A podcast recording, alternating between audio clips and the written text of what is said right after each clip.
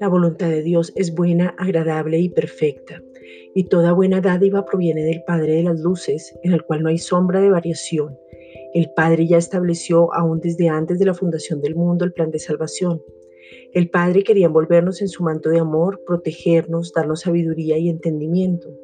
Aún así, Él nunca va a obligar a nadie, sino por el contrario, nos atrae con cuerdas de amor, pero cada cual escoge lo que quiere. Santiago 1.17. Por eso te pedimos, Padre, que podamos tener una revelación de tu amor inagotable para que ese amor perfecto pueda echar fuera el temor y el miedo que no nos pertenecen.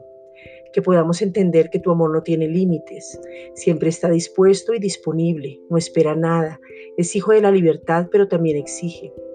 Hemos sido creados para la alabanza de la gloria de tu gracia.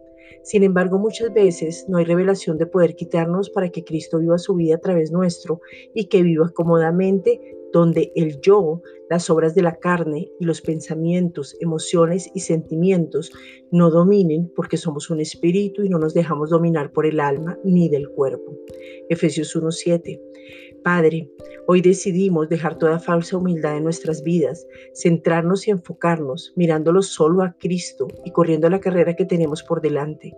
Por eso te pedimos que sobrenaturalmente podamos entender nuestra naturaleza y responder a la misma, que alimentemos nuestro que podamos sumergirnos en, en el agua de la palabra y encontrarnos en ella para que se cumpla todo lo que tú has dicho de nosotros, que crezcamos en la gracia, que tomemos determinaciones sabias y oportunas, donde crezcamos y nos mantengamos firmes, que estemos atentos a cada suceso que venga y una revelación nueva y fresca con unción de nuevo y que seamos llenos del Espíritu Santo.